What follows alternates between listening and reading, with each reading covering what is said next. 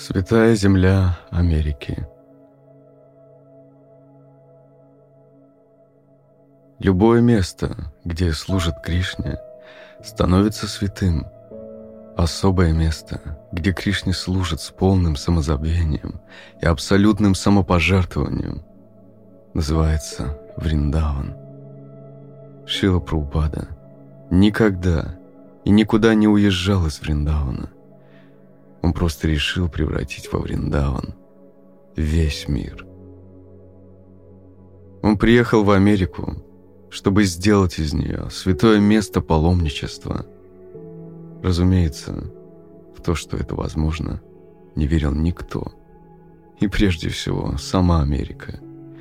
Едва ли кто-то в те осенние дни 1965 года мог предположить, что пожилой небольшого роста саньяси из Индии оставит сколько-нибудь заметный след в ее истории. Америка продолжала жить своей привычной жизнью, суетиться, грохотать и безумствовать. Ей было невдомек, что этот с вами внимательно присматривается к ее жизни, чтобы изнутри понять, как одухотворить ее великие материальные достижения и заставить их служить Кришне. В письме, написанном Шилой Прабхупадой, несколько недель спустя после прибытия в Америку, он делится своими свежими впечатлениями об этой стране, впечатлениями не праздного туриста, а неутомимого миссионера и подвижника –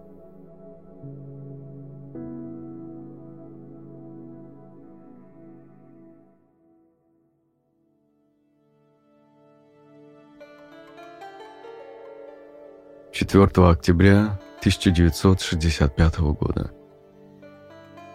Шипат Нарайна Махарадж, прими, пожалуйста, мои дандават пранамы и поклонись от меня Муни Махараджу и другим вайшнавам.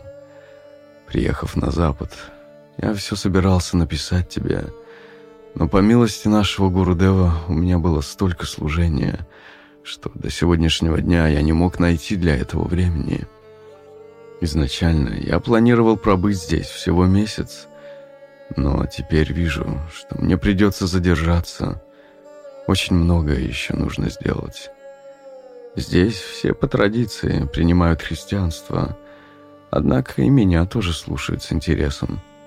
Со дня своего приезда я каждый день читаю лекции в церквях, школах, колледжах, клубах и всевозможных обществах.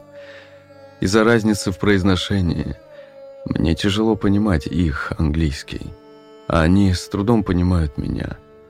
Но это не мешает моей миссии. Мой английский вполне приемлем для них.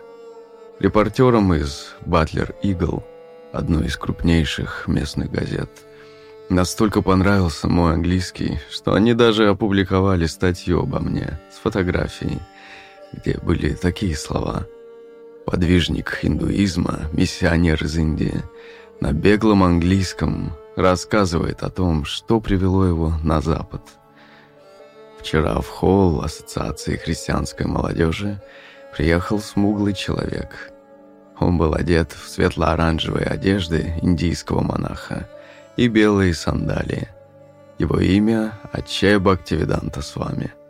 И он принес народам Запада послание из Индии – этот ученый человек, индуист по вероисповеданию, перевел с санскрита на английский древние священные писания, в частности, Шримад Бхагаватам. Выполняя поручения своего духовного учителя, он несет англоговорящим народам знания об их взаимоотношениях с Богом. Так они написали в своей газете. Далее я изложил краткую историю моей жизни – под своей фотографией я написал большими буквами «Посол Бхакти-йоги». Десять дней мы плыли через Атлантический океан. Множество штормов и постоянные туманы являются в этом огромном океане обычным делом и причиняют беспокойство путешественникам. Но на этот раз, по милости Кришны, океан был спокойным – Наш капитан сказал, «Я никогда в жизни не видел такого тихого Атлантического океана». Я ему ответил, что такое может быть только по милости Кришны. Я еле выжил после шторма в Аравийском море и знал, что второй раз мне подобного не пережить.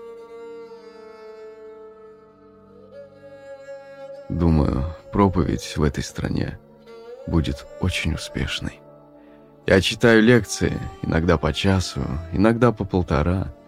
Американцы знакомятся с совершенно новым для них учением. Впервые в жизни я приехал в чужую страну за 12 тысяч миль от дома. Здесь никто не следует варнашему дарме, но я не боюсь говорить им все как есть. Недавно мне впервые в жизни довелось выступать в церкви. Главная проблема в том, что я один, да и возраст дает о себе знать. Пока я на корабле пересекал океан, шутка ли сказать, 12 тысяч миль, я сильно заболел. Мы миновали Бенгальский залив, Индийский океан, Аравийское море, Красное море, Средиземное море и Атлантический океан, проплыв мимо Азии, Европы и Африки – Пока мы плыли через все эти моря и океаны, я очень сильно заболел. На корабле для меня, по моей просьбе, готовили вегетарианскую пищу, но я ничего не мог есть. Я постился 8 или 10 дней подряд. В моем теле так возросла пита, огонь, что я всю дорогу страдал от ужасных болей в желудке. Потом уже в Порт-Саиде Капитан приобрел для меня электрическую плитку. Благодаря этому я мог готовить и принимать просад. Если бы они не купили эту электроплитку, я вряд ли бы добрался до Америки живым. Я вполне мог умереть в пути, но вместо этого Кришна милостиво привел меня сюда. Только он знает, зачем он это сделал. Здесь все очень дорого. Самое дешевое, что я нашел, это комната в общежитии Ассоциации христианской молодежи. За 55 рупий в неделю. Это очень, очень дорогая страна. Чернорабочие здесь получают больше, чем специалисты в Индии. По 80, 85 или даже 90 рупий в день. Поскольку офисы и рынки находится очень далеко. Всем нужны автомобили. Каждый уважающий себя человек здесь имеет машину стоимостью в 10 тысяч рупий.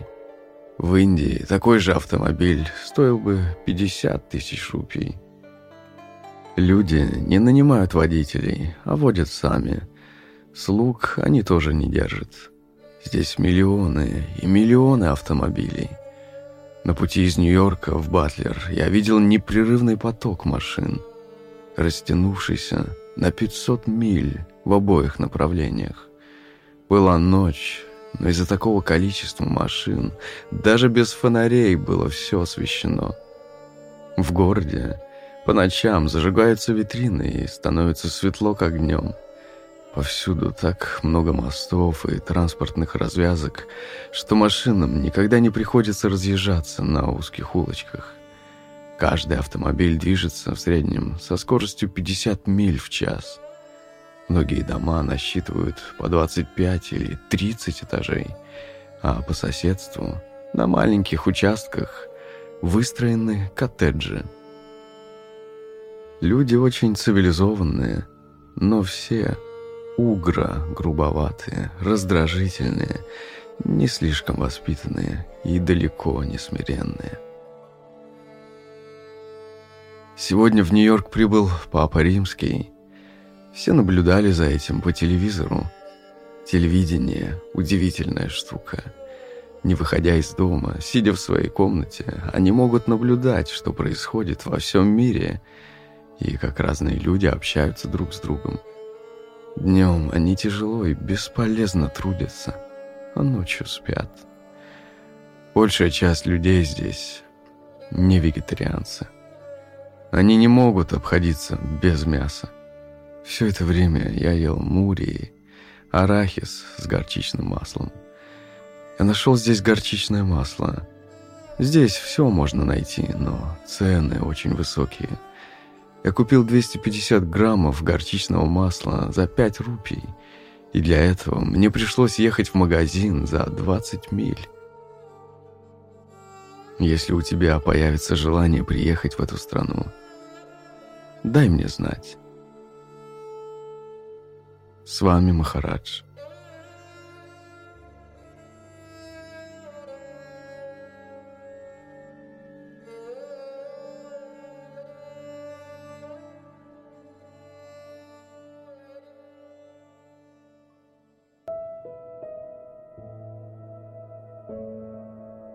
Шила Праупада пишет в этом письме. Главная проблема в том, что я один, да и возраст дает о себе знать. И завершающий полушепот, полукрик. Если у тебя появится желание приехать в эту страну, дай мне знать. Шила Праупада стучится во все двери. Помогите мне. Ему нелегко здесь, в этой дикой стране, где люди не мыслят своей жизни без мяса, где все так дорого, и где ему приходится питаться дутым рисом, политым горчичным маслом. Но никто не откликнулся на эти просьбы. Кришна хотел всем показать, как сильна была его решимость служить, какую цену он был готов заплатить за эту возможность. Шила Прабхупада, что сделать мне, чтобы у меня когда-нибудь появилась хотя бы крупица твоей решимости служить?